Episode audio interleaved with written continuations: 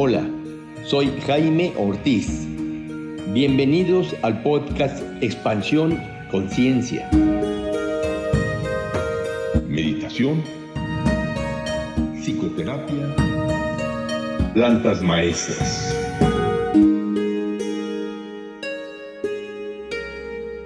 Hola, ¿qué tal amigos?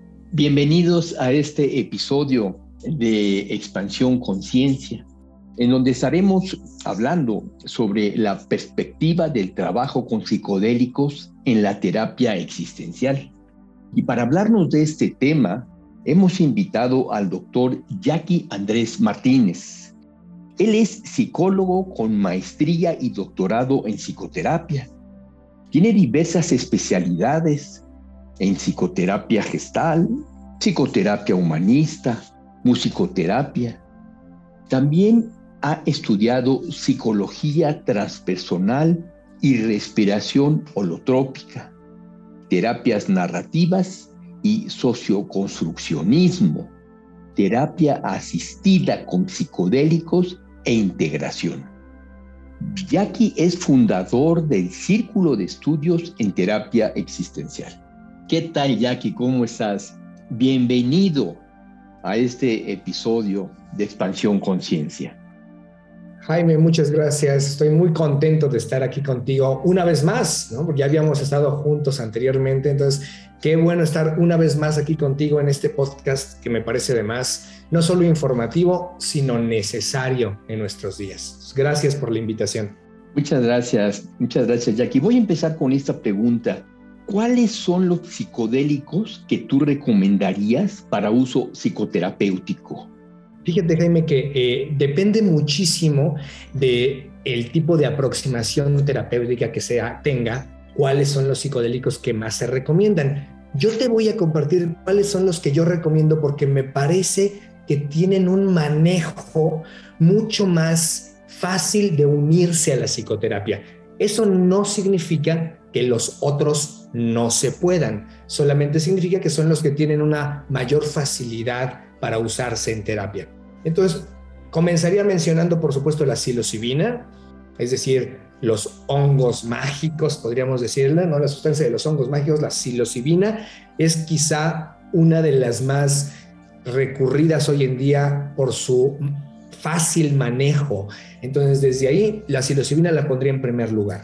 Sumaría el DMT, pero el DMT que es también, por ejemplo, pues la sustancia que contiene eh, la ayahuasca, bueno, una de las sustancias que contiene la ayahuasca, pero bueno, la ayahuasca tiene muchas más, pero yo promovería el DMT en la versión changa, que es la versión fumada, porque la duración, sobre todo pensando en términos de la duración, lo vuelve mucho más manejable.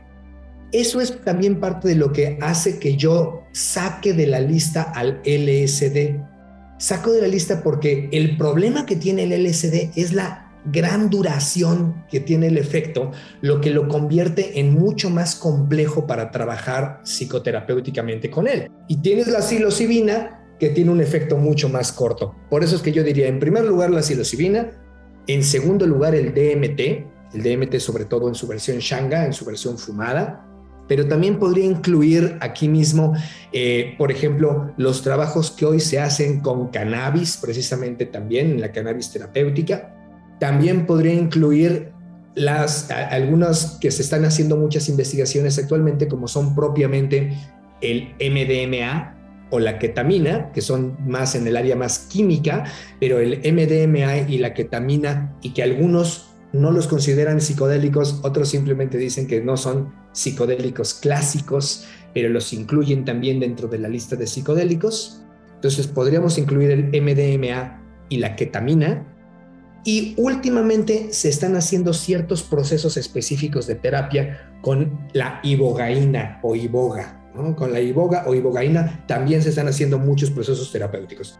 Personalmente, si tú me dices cuáles recomiendo, yo recomendaría en primer lugar psilocibina y DMT. En segundo lugar, MDMA, ketamina, cannabis. Y en tercer lugar, por lo específico y complejo del, trabajo, ibogaína. Las otras sustancias No quiero con esto decir que no son valiosas, que no son poderosas, que no son importantes.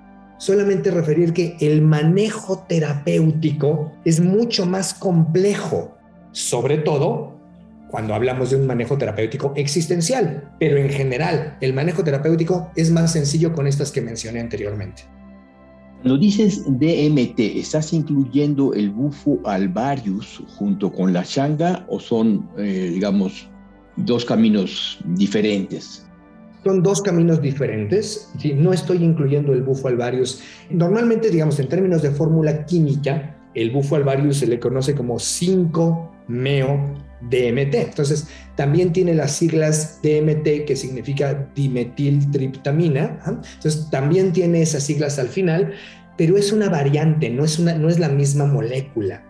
Yo personalmente, el bufo alvarius no lo incluyo dentro del trabajo terapéutico porque me parece que abre mucho más una situación hacia el misticismo y la espiritualidad propiamente, directamente hacia allá, y yo no he visto, en mi práctica al menos y en lo que yo he estudiado, yo no he visto que haya tanta utilidad terapéutica como tal del, del bufo alvarius. Una utilidad mística espiritual, sin duda, sin duda, es una sustancia poderosísima, pero no le he visto hasta el momento tanta aplicación terapéutica. Pero ya que lo tocas, Jaime, déjame decir que lo que sé es que la investigación en torno a las posibilidades de la aplicación terapéutica del bufo alvarius, del 5-meo-DMT, está increciendo.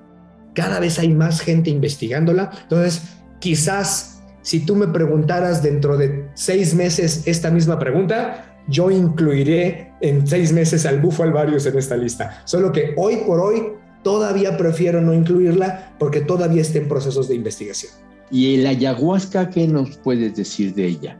En la ayahuasca, el asunto es también de la duración. La duración que tiene el proceso de ayahuasca es tan amplio que complejiza enormemente la utilización terapéutica. Esto no quiere decir que no se pueda usar. Claro que se puede usar, al igual que el LSD.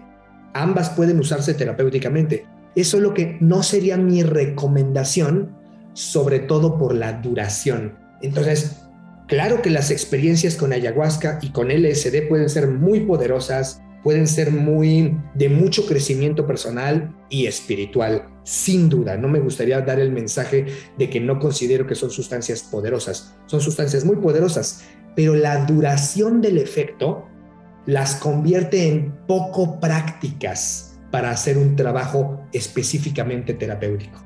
Si la persona se fue a hacer un retiro o una experiencia con ayahuasca y tú eres su terapeuta, claro que puedes aprovechar la experiencia como parte del trabajo terapéutico. Se puede aprovechar. Igual si la persona tuvo una experiencia con LSD y es tu paciente y viene y te platica, puedes aprovechar esa experiencia y tener un gran trabajo terapéutico. Pero no serían mis opciones a recomendar para trabajo terapéutico, repito, por la duración. Principalmente esa es la razón. Es una razón muy práctica. Cuando viene una persona contigo a psicoterapia, Jackie, ¿es conveniente ofrecerle la posibilidad de psicodélicos a cualquiera o hay algunos a las que no? Aquí hay dos aspectos muy importantes en esta pregunta y agradezco mucho que me la hagas, Jaime, porque son dos aspectos muy importantes. El primero es que hay que recordar que hoy por hoy los psicodélicos siguen siendo ilegales. Entonces, recomendarle a un paciente, por mucho que lo necesite, ¿eh? probablemente lo necesite y le caería bien, recomendarle hoy por hoy a un paciente el uso de psicodélicos es recomendarle el acceso a la ilegalidad. Y eso me parece riesgoso. Ojalá que pronto esa situación cambie. Pero hoy por hoy yo no le recomiendo a nadie el uso de psicodélicos, a nadie. Pero la razón es, por, es una razón legal, digamos, para no entrar en la ilegalidad. Ahora, lo que ocurre es que las personas de todas formas lo están usando. Independientemente de que se las recomendemos o no, las personas de todos modos las usan. Ahora, la pregunta tiene una segunda parte que me parece muy valioso subrayar. Los psicodélicos no son para todos. Déjame subrayarlo. Los psicodélicos no son para todos. Por supuesto que hay personas a las que les puede ir muy bien y tener una grandiosa experiencia, pero también podrían tener una terrible experiencia que los deje marcados de una manera que sea muy difícil, muy difícil ayudarles posteriormente. Entonces, no son para todos. ¿Para quienes no? ¿Para quienes no? Bueno, no son apropiados para personas con un historial de alguna problemática psicológica en el rango de lo que se le llama psicosis como por ejemplo la esquizofrenia, la psicosis maníaco-depresiva, la psicosis paranoide. Las personas que tienen problemáticas mentales o han tenido en algún momento en su vida un problema de esta índole, no es recomendable que usen psicodélicos. ¿Por qué? Porque los psicodélicos van a invitarnos, van a invitar a nuestro cerebro a salir del orden, a romper el orden. Ojo, para una persona que no tiene esa problemática, romper el orden puede ser buenísimo. Puede ayudarle a reorganizarse de una mejor manera, puede ayudarle a cuestionar el orden que tenía antes, etcétera, etcétera. Pero para una persona que tiene dificultades con generar orden, romperle el orden puede ser algo muy riesgoso. En ese sentido, no es para personas que tienen un historial de, de problemáticas mentales, emocionales graves. Por lo mismo, algunas personas, aunque su problemática mental no sea muy grave, fíjense, aún si no es muy grave, pero han estado tomando medicamentos psiquiátricos, si han estado tomando medicamentos psiquiátricos hay que tener mucho cuidado, mucho cuidado, porque los medicamentos psiquiátricos generan un cierto orden en nuestra mente artificial, para eso sirve el medicamento, para generar cierto orden artificial en nuestra mente. Y entonces, si tú combinas los psicodélicos con ese tipo de medicamentos, el psicodélico produce una ruptura del orden, entonces eso puede generar mucho caos interno. Entonces también las personas que están tomando medicamentos psiquiátricos, lo mejor es que no combinen estas sustancias con los psicodélicos. Por ejemplo, esos serían los dos casos que a mí más me preocuparían, ¿no? Hay algunos otros casos, pero ya depende de la sustancia. Con ciertas sustancias se sugiere que tales personas no, etcétera, etcétera. Pero lo genérico serían estas dos circunstancias. Una, una historial de enfermedad mental o estar tomando un medicamento psiquiátrico. Cuando una persona está tomando un medicamento psiquiátrico, se le puede sugerir que lo deje y que después de cuánto tiempo puedes tú aplicar una terapia con psicodélicos? Es también muy buena pregunta, Jaime. Mira, las definiciones de cuánto tiempo varían según los investigadores. Hay algunos investigadores que dicen que basta, que basta con un mes de haber dejado las sustancias. Hay otras personas que dicen que depende durante cuánto tiempo y qué tipo de uso era. O sea, no es lo mismo usar una benzodiazepina, un tranquilizante diario en la mañana y en la noche, a usarlo media pastilla un día sí, un día no, un día sí, un día no. Es diferente. Depende el tipo de uso, la cantidad de tiempo que necesita la persona para desintoxicarse de esa sustancia y poder entonces tener una mayor seguridad en el consumo de un psicodélico. Otros más, digamos, cuidadosos, prefieren decir que la clave es tres meses, que mejor espérate tres meses completamente limpio. Pero ojo, no olvidemos que las personas que toman este tipo de medicamentos no se los pueden quitar de un día para otro. ¿eh? O sea, es retirarse un antidepresivo, por ejemplo, necesita de un proceso que se le llama taper, taper. El proceso de taper es un proceso de irlo retirando paulatinamente. Por ejemplo, si la persona toma un miligramo al día, que empiece a tomar 0.5 al día, luego tome 0.25 al día, luego tome 0.25 un día sí y un día no, etcétera, etcétera. Entonces, ese proceso de taper, los tres meses o el mes, depende del investigador lo que te diga, es hasta que ya no se consume. O sea, a partir de que se termine el consumo con la medicina, entonces dejar pasar. Te digo, algunos investigadores dicen un mes, algunos dicen tres meses. Como yo particularmente, Jaime, yo soy alguien que me gusta ser muy cuidadoso.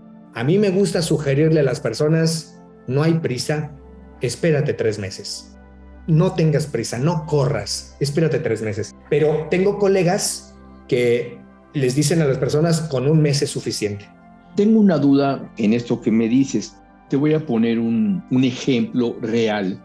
Tengo un amigo de muchos años que se quedó viudo después de 45 años de casado. Su esposa se murió de un momento a otro de un infarto. Pasa el tiempo y él se comienza a deprimir cada vez más. Va al psiquiatra, le, receta un antidepresivo, y la última vez que yo lo vi, pues haz de cuenta que no tomaba ningún antidepresivo. Realmente mi amigo se veía francamente muy deprimido. Supongamos que este amigo llega contigo. ¿Cómo puedes decirle, deja los antidepresivos si lo estás viendo que, con todos los antidepresivos que está tomando sigue deprimido? si yo como terapeuta le pido que deje los antidepresivos en el transcurso ya no de tres meses, sino de un mes, siento que estoy corriendo un riesgo de que este amigo vaya de mal en peor. ¿Qué opinas de eso? Es una situación interesante, Jaime, porque primero es creo que al terapeuta no le corresponde pedirle a la persona que deje de tomar un medicamento. No me corresponde como terapeuta tomar esa decisión.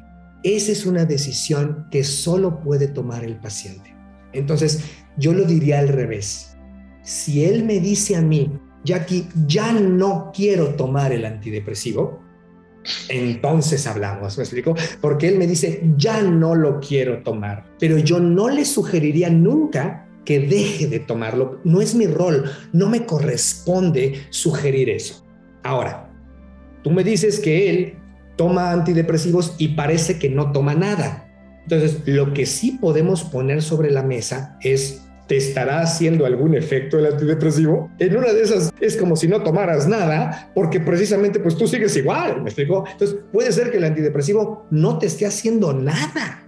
Entonces, quizá tendrías que pensar, quizá, en retirarlo, quizá, pero nunca es una decisión que nosotros tomamos por el paciente, no es una invitación que le hacemos al paciente, es más bien una situación que podemos comentar, explorar y analizar juntos. El paciente tiene que siempre revisarlo con su médico, siempre revisar con su médico si es apropiado o no dejar el medicamento y cómo. Esa es la parte más importante, cómo dejarlo, porque te repito, no se pueden dejar de un día para otro tienen que irse dejando paulatinamente. Y solo en caso de que el paciente diga, Jackie o Jaime, yo lo voy a dejar, voy a dejar el medicamento porque no me hace nada y nada más me da sueño y nada más siento que no me deja pensar, entonces lo voy a dejar, ya hablé con mi psiquiatra, lo voy a dejar paulatinamente y lo que quiero es mejor tomar un psicodélico. Quiero tener una experiencia con psicodélico. En ese caso yo le recomendaría, ok, después de que tengas tu taper completo, que ya hayas dejado el antidepresivo, espérate tres meses, pero porque como te decía antes, Jaime, yo soy del grupo de los que somos un poco más cuidadosos. Entonces yo le diría, después de eso, espérate tres meses y lo que vas a necesitar en este tiempo, pues es a lo mejor terapia doble, ¿no? Es a lo mejor vas a necesitar estar asistiendo dos veces por semana en vez de una, vas a necesitar un cuidado muy pegadito a ti para que puedas sentirte con más apoyo, que de todos modos lo estás necesitando ahorita porque el antidepresivo no parece estarte ayudando. Y entonces ayudarlo desde ahí a ir saliendo poco a poco.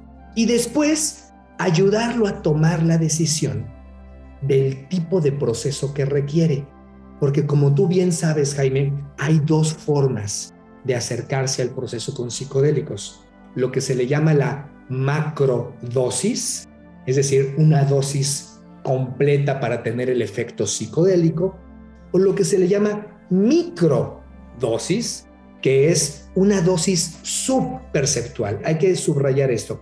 En la microdosis la persona no tiene el efecto psicodélico, no tiene el efecto. Es más, muchas personas dicen no sentir nada, ¿no? Es subperceptual la microdosis y con la microdosis esa se toma en diferentes protocolos, pero de manera un poco más recurrente, no como la macrodosis, que es una vez y ya, ¿no?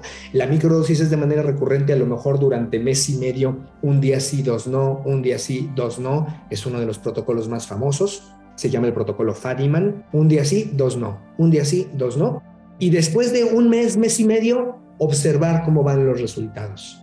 A algunas personas les funciona mejor la microdosis, a otras personas les funciona mejor la macrodosis.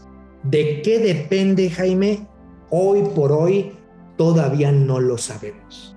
Hoy por hoy está todavía en proceso de investigación y entonces no sabemos qué hace que para algunas personas es mejor la microdosis, mientras que a otras personas la microdosis no les hace nada. A veces es un poco intuitivo. Tanto el, el terapeuta como el consultante, el paciente, lo discuten y entonces el paciente toma la decisión de qué quiere consumir. Pero recuerden, quiero subrayar esto de nuevo porque no me gustaría darle la imagen de que al terapeuta le corresponde sugerir el psicodélico. El terapeuta, mientras esto sea ilegal, no puede sugerir el psicodélico. Esto es algo que surge de parte del paciente y el terapeuta puede obviamente estar abierto para dialogarlo, para consultarlo, para ver qué opciones puede tomar el paciente, etcétera, etcétera, para, sobre todo para que lo haga con cuidado minimice el riesgo y maximice los beneficios. Con esto que nos dices, podemos iniciar esta pregunta que es, ¿qué aporta la mirada existencial al trabajo con psicodélicos? Gracias, Jaime. Fíjate que a mí estoy muy fascinado porque como tú sabes, la perspectiva existencial a mí me apasiona y me ha gustado mucho. Y hay un detalle interesante que dice la perspectiva existencial. La perspectiva existencial dice, ya tenemos muchas terapias muchas formas de terapias que intentan cambiar al otro, que intentan mejorar al otro, que intentan que el otro se transforme, crezca, aprenda, etcétera, etcétera, que intentan modificarlo de alguna manera. La terapia existencial propone algo distinto. Dice que en vez de buscar que el otro cambie, crezca, se modifique, etcétera, etcétera, que nuestra tarea como terapeutas consiste en ayudar a que el otro se mire más a sí mismo, se mire con mayor amplitud de conciencia. ¿no? Me gusta eh, ampliación conciencia, como se llama precisamente tu podcast, ¿no? Entonces, se mire con una conciencia más ampliada, de alguna manera se acerque a una comprensión más profunda de sí mismo, de su existencia.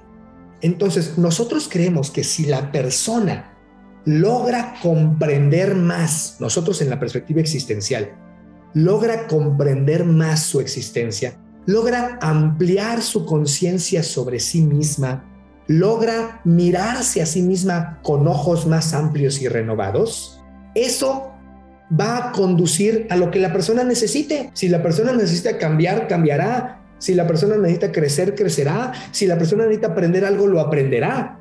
Pero lo importante es la ampliación de la conciencia. Esa es la mirada existencial. En vez de buscar el cambio o la transformación o el crecimiento, busquemos la ampliación de la conciencia.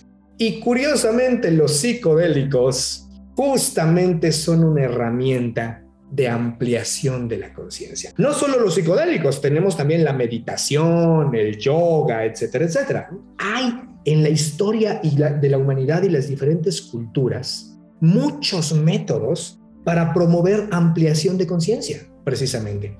Entonces, es muy empatable la perspectiva del trabajo con psicodélicos con la perspectiva existencial, porque ambos dicen lo importante es la ampliación de conciencia hay gente que está usando los psicodélicos para cambiar, para transformar, etcétera, etcétera.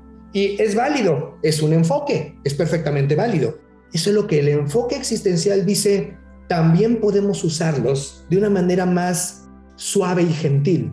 Podemos usarlos para ampliar la conciencia y para ampliar y profundizar nuestra comprensión de nosotros mismos y de nuestra existencia. Entonces, la perspectiva existencial aporta al trabajo con psicodélicos herramientas para seguir ampliando y profundizando la conciencia en un proceso ya de por, sí, de ya por sí mismo ampliador, digamos, ya de por sí expansor de la conciencia, y viceversa, los psicodélicos, al ser expansores de la conciencia, facilitan el proceso existencial. Por decirlo así, el matrimonio entre la perspectiva existencial y la perspectiva que cada vez es más presente del psychedelic renaissance, que le llaman, ¿no? De este renacimiento del interés en los psicodélicos para el aprovechamiento personal, es muy fácil que se junten.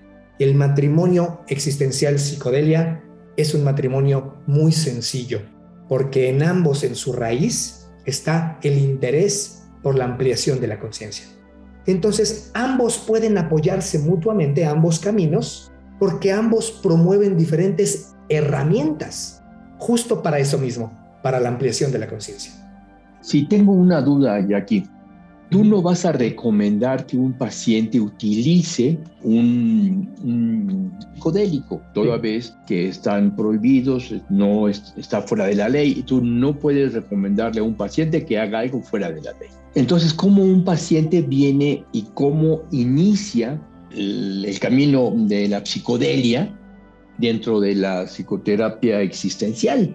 Si tú como terapeuta no se lo sugieres, pues él a lo mejor nunca te lo pide, nunca, a lo mejor ni siquiera sabe. Es cierto, es cierto, Jaime. Ese es quizás lo que más lamento, lo que mencionas, es cierto.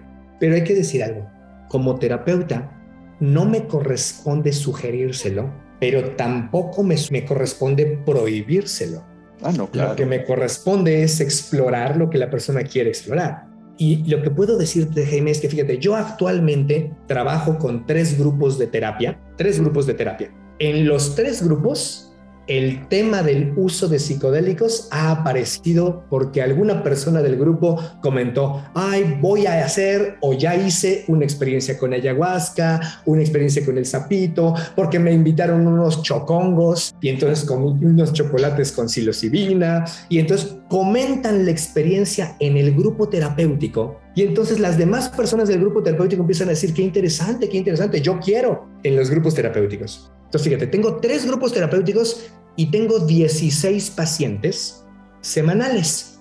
Bueno, déjame decirte, Jaime, que de los 16 pacientes semanales, 10, Jaime, 10 han llegado conmigo a preguntarme, oye, ¿y tú qué sabes de los psicodélicos? Oye, y fíjate que yo tuve una experiencia con psicodélicos. Oye, y oye, me está pasando esto porque fui a, fumar el sapo y no sé cómo acomodarme. O tuve una experiencia con psilocibina y estoy teniendo ataques de ansiedad. Es de los 16 pacientes que tengo, Jaime, 10 sin que yo se los mencione, sin que yo se los mencione.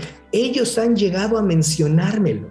Entonces, a mí esto me enseña dos cosas. Uno, que esto está cada vez más presente y por eso es completamente de actualidad tu podcast. ¿Me explico? Porque esto está cada vez más presente en la comunidad, la gente cada vez más se acerca a estas sustancias, tiene más curiosidad, tiene más interés. Uno. Y dos, porque cada vez más nos acercamos a la posibilidad de que esto sea legal. Cada vez más nos acercamos a ello. Por eso es que los terapeutas necesitamos estar abiertos atentos y disponibles para trabajar con nuestros pacientes su interés o sus experiencias con este tipo de sustancias, con los psicodélicos. Porque con o sin nosotros, la gente lo está haciendo. Con o sin legalidad, la gente los está usando. Entonces necesitamos los terapeutas tener una disponibilidad y conocimiento y apertura para trabajarlo.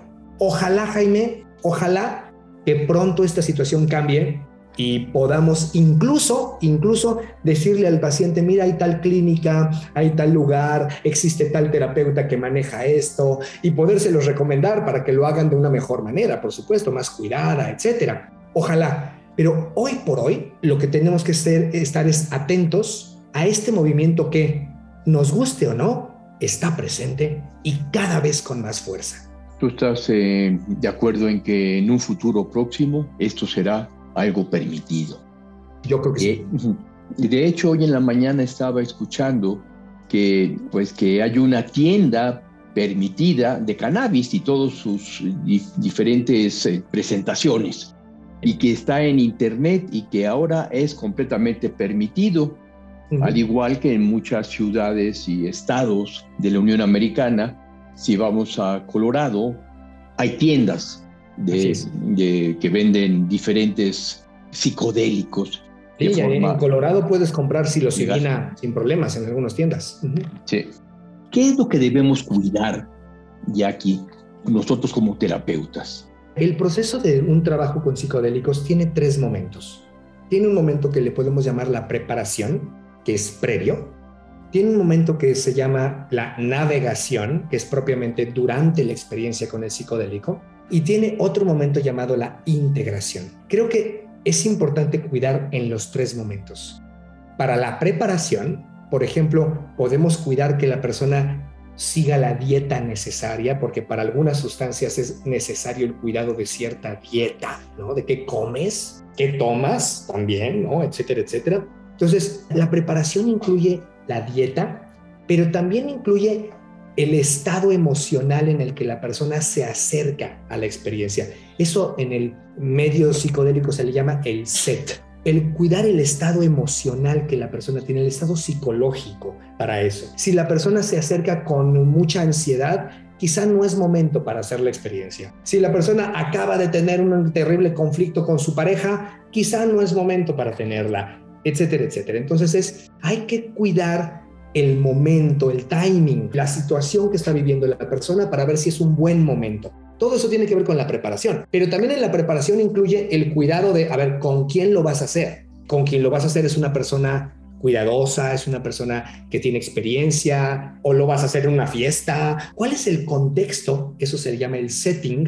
¿Cuál es el contexto en el que vas a recurrir al uso de esta sustancia? Y vale la pena cuidarlo, no vale la pena cuidar porque ahí hay que cuidar también, por ejemplo, qué sustancia. ¿Cómo conseguiste la sustancia? A veces una persona llega y me dice, ay, pues voy a probar el LSD. Y yo le pregunto, muy bien, ¿y cómo, cómo conseguiste el LSD? Y me dice, pues lo fui a comprar a Tepito, que para los que no sepan, Tepito es un mercado como de cosas de fayuca, cosas como de contrabando a veces, cosas así, y, pues nada de ningún control de calidad y no sabes qué estás comprando realmente, ¿no? Entonces esta persona me dice, pues sí, lo compré en el mercado negro, el LCD. Entonces hay que cuidar cómo consigues la sustancia, con qué seguridad tienes de que estás realmente consumiendo lo que crees que estás realmente consumiendo y que no es otra cosa. Cuidar la sustancia, cuidar la calidad de la sustancia, cuidar la dosis, todo eso entra dentro de la preparación. Y creo que los terapeutas podemos ayudar a que si una persona está decidida a tener una experiencia con psicodélicos, esté bien preparado para esa experiencia, ¿no? que esté en un ambiente adecuado, que, que, haga unas intenciones, por ejemplo, que a lo mejor comience un journal, comience un diario sobre su experiencia. En la navegación, la segunda etapa, en la navegación, lo que mejor podemos hacer es pues darle nuestros datos y decirle, pues mira, si las cosas se ponen difíciles, me llamas, ¿no? Porque pues bueno, ese es el momento específico, decirle que a lo mejor le avise a alguien de confianza que va a hacer esta experiencia para que esa persona de confianza esté atenta o atento para apoyarle si necesitara apoyo en algún momento. En la navegación, yo siempre le digo a la gente, yo nunca recomiendo a la gente tener estas experiencias solos hay gente que dice, ay, pues me compré unos hongos y me los voy a comer yo solo en mi casa. Siempre digo, uy, creo que para la navegación siempre es mejor tener alguien que te acompañe, alguien que esté contigo durante la experiencia, lo que a veces se le llama un sitter. Alguien que te acompaña durante la experiencia. Y, y si es alguien con experiencia, mejor, por supuesto. Entonces, esa sería para la navegación. Y la más importante de las tres, Jaime, es la tercera, la integración mis recomendaciones serían sobre todo para la parte post, después de la experiencia. Es cuídate mucho de tener con quien integrar la experiencia, de tener con alguien con quien poder comentar la experiencia e integrarla, porque el principal problema que yo he visto como terapeuta, Jaime, el principal es que la gente a veces se queda sin herramientas para integrar la experiencia y no saben qué hacer con esa experiencia que es un poco caótica, un poco diferente, no saben qué hacer con ella. Que sepan que tienen que dedicarle un tiempo a integrarla, a acomodarla, a darle significado, a poderla acomodar en su cuerpo, para poder volver a su vida cotidiana y que la experiencia realmente sea beneficiosa para ellos. Entonces, esas serían mis tres recomendaciones. Sería tener cuidado con la preparación, atentos a la navegación y no olvidar la importancia de la integración, la parte posterior de la experiencia. Y ahí es donde entra el terapeuta. Exactamente, exactamente. Sobre todo, puede entrar en las dos anteriores también. ¿eh? No, no, sí, claro, claro. Pero donde es fundamental es en la parte de la integración. Exactamente. Tengo una duda, bueno, dos dudas. Con respecto a la iboga, yo no tuve la oportunidad de probarla eh, y le va a ir a probar ahí a Tepoztlán y se vino la pandemia y ya no se pudo. Y sé que es una medicina muy, muy potente. De hecho, allá en Tepoztlán es toda una semana, ni siquiera es como la ayahuasca, que es pues toda una noche o todo un día, ¿no? Aquí es toda una semana. Entonces, aquí la iboga pues tampoco es una medicina o es un psicotrópico accesible, pues, para cualquier persona. Bueno, déjame decirte, déjame decirte, Jaime, que la venden por internet. La, ibogaína. Sí. Tú puedes conseguir ibogaína en México por internet. Entonces, es, es complejo, por supuesto, ¿verdad? Pero es posible.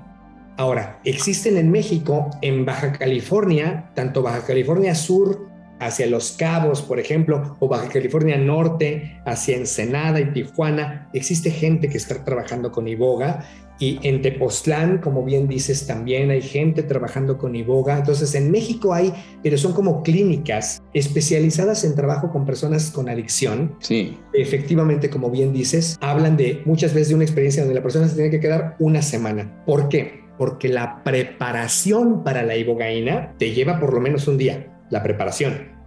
La navegación de la ibogaína, si yo digo que la ayahuasca dura mucho porque dura toda la noche, no, la ibogaína está peor, porque la ibogaína puede llegar a durar hasta 36 horas. Imagínate, 36 horas. Y por eso es que te dicen, no, no, no, o necesitas por lo menos un día de preparación, por lo menos dos o tres días de navegación y otros, como es tan fuerte, porque es, muy fuerte la, eh, este, esta sustancia, la ibogaína, entonces por lo menos te piden uno o dos días más para empezar la integración. ¿Qué podemos hacer ahí? Eh, dices, la ibogaína la venden por internet. ¿Qué puedes decirle a las personas con respecto a la ibogaína si se requieren 36 horas de navegación? Sí.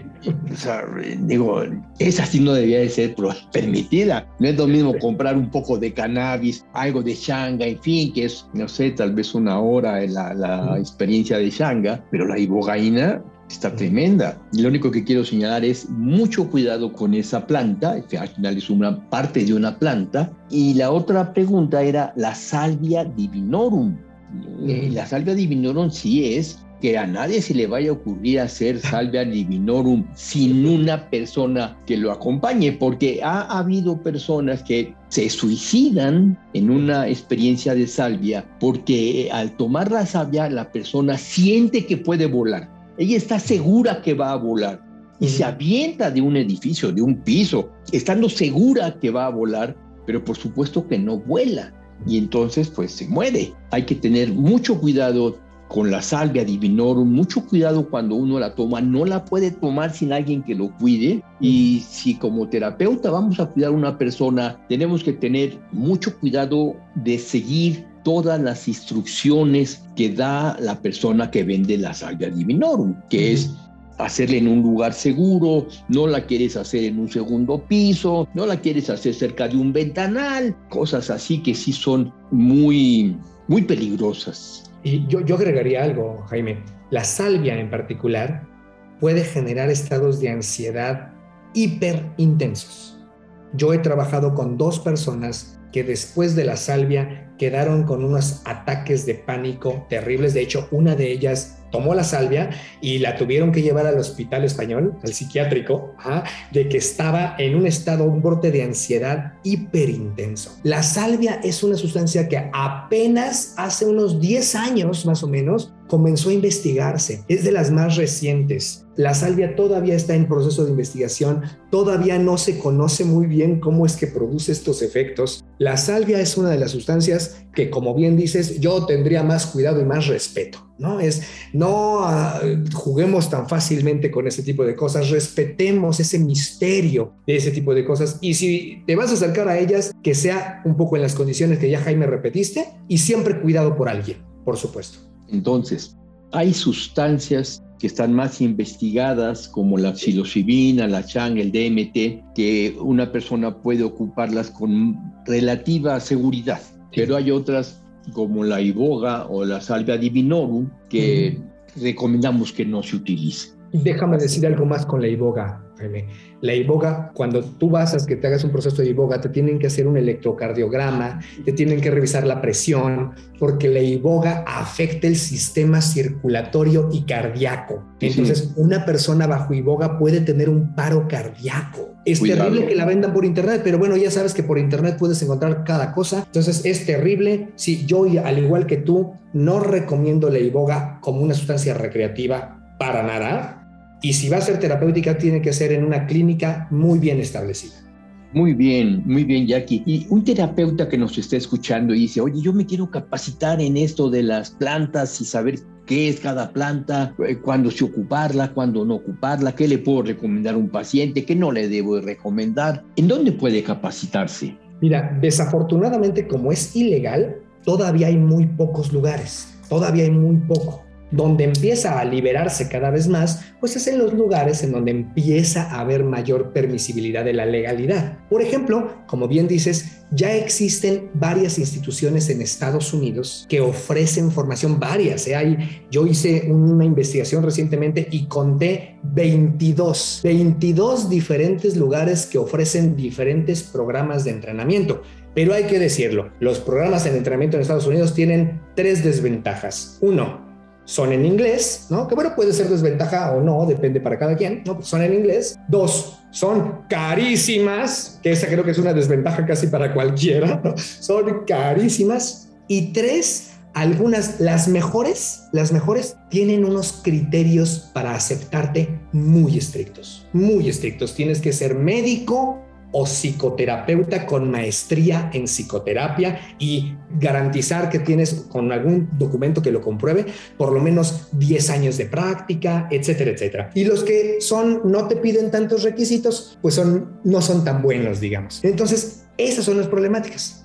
Afortunadamente, y entonces para nuestras personas que nos escuchan, les tengo una buena noticia. Afortunadamente, viendo esta situación y viendo la necesidad de esto, yo me veo constantemente, como te decía hace unos momentos, la necesidad.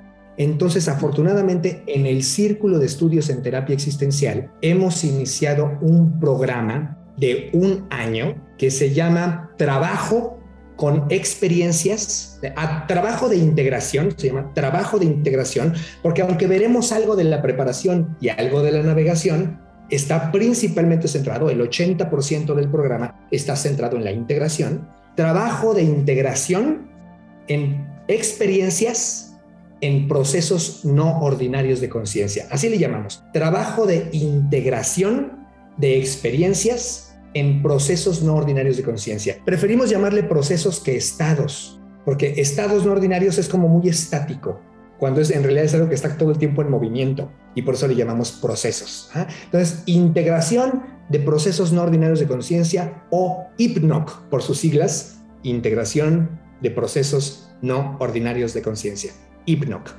Y entonces, este es un curso de un año especialmente hecho para terapeutas, Es decir, no estamos recibiendo a cualquier persona porque no estamos dando una formación terapéutica entonces, como no es una formación terapéutica, no podemos recibir a cualquier persona. Es una especialización para los que ya son terapeutas o están en proceso de serlo. Es decir, si las personas traen un documento que dice que son terapeutas o un documento que dice que están estudiando para ser terapeutas, esas personas son bienvenidas a nuestro proceso. Es de un año, repito, dos semestres, en el cual estudiaremos justamente lo que decías, qué tipo de sustancias hay, cómo funcionan, cuánto dura el efecto de una, el efecto de otra, qué efectos da una, qué efectos da otra, etcétera, y cómo puedes dar tips para la preparación, tips para la navegación y sobre todo cómo puedes acompañar la integración. Entonces, esta es un proceso, les decía, un año, dos semestres, es de un fin de semana al mes, Jaime. Entonces eso favorece que la gente pueda estar presente un fin de semana al mes. Lo vamos a hacer híbrido, es decir, va a haber un grupo presencial y otro grupo que lo pueda tomar en línea. Solo que a las personas que lo tomen en línea les vamos a pedir que vengan tres fines de semana en el año. Hay tres fines de semana en donde sí tenemos un momento presencial importante. Entonces, si quieren tener diploma, tienen que venir tres fines de semana al año, ¿no? Nada más, tres fines de semana. Y el resto lo pueden tomar en línea o presencial, como prefieran, un fin de semana al mes y comenzamos en agosto. En agosto comenzamos, entonces estamos muy a tiempo para que cualquier persona que le interese, bueno, no cualquier persona, perdón. Cualquier terapeuta. Solo para terapeutas, terapeutas o, o personas que se están formando en terapia. Y repito, no es por mala onda, es porque de otra manera tendríamos que dedicar un tiempo a enseñar terapia, ¿me explico? Y entonces no se trata de eso, se trata de especializar en este tema a los que ya saben terapia.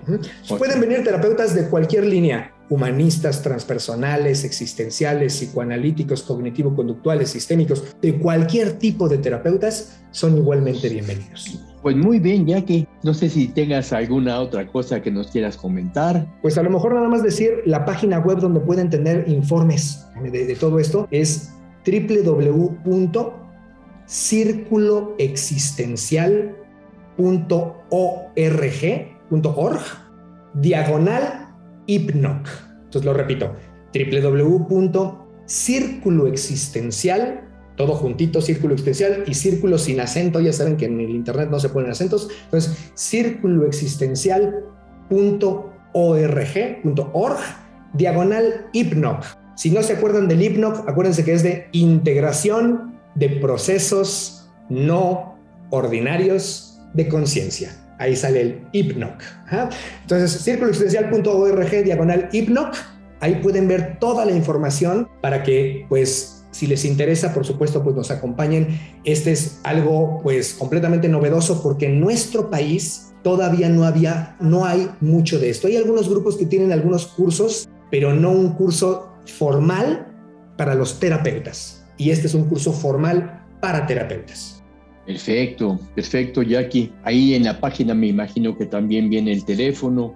Así es. Les puedo dejar de todos modos el WhatsApp, porque es un WhatsApp, ¿no? Para que tomen el WhatsApp si quieren comunicarse al WhatsApp directamente. Entonces pueden hacerlo. El WhatsApp del de, eh, Círculo Existencial, déjenme nada más se los doy ahorita porque no lo tengo aquí a la mano. Sí, ya lo tengo, perdónenme. 55 50, 55, luego 16 54 89 91. Lo repito, 55 16 54 89 91. Y cualquier cosa, en la página vienen todos los datos. Perfecto, Jackie, perfecto. Oye, te agradezco mucho, te agradezco mucho tu participación. Creo que ha sido muy clarificadora y muy amplia y de mucha utilidad, tanto para pacientes como para psicoterapeutas. Muchas, muchas gracias, Jackie. Gracias a ti, Jaime, y gracias a todas las personas que nos escuchen. Para una cita de psicoterapia, WhatsApp 56 18 54 63 63.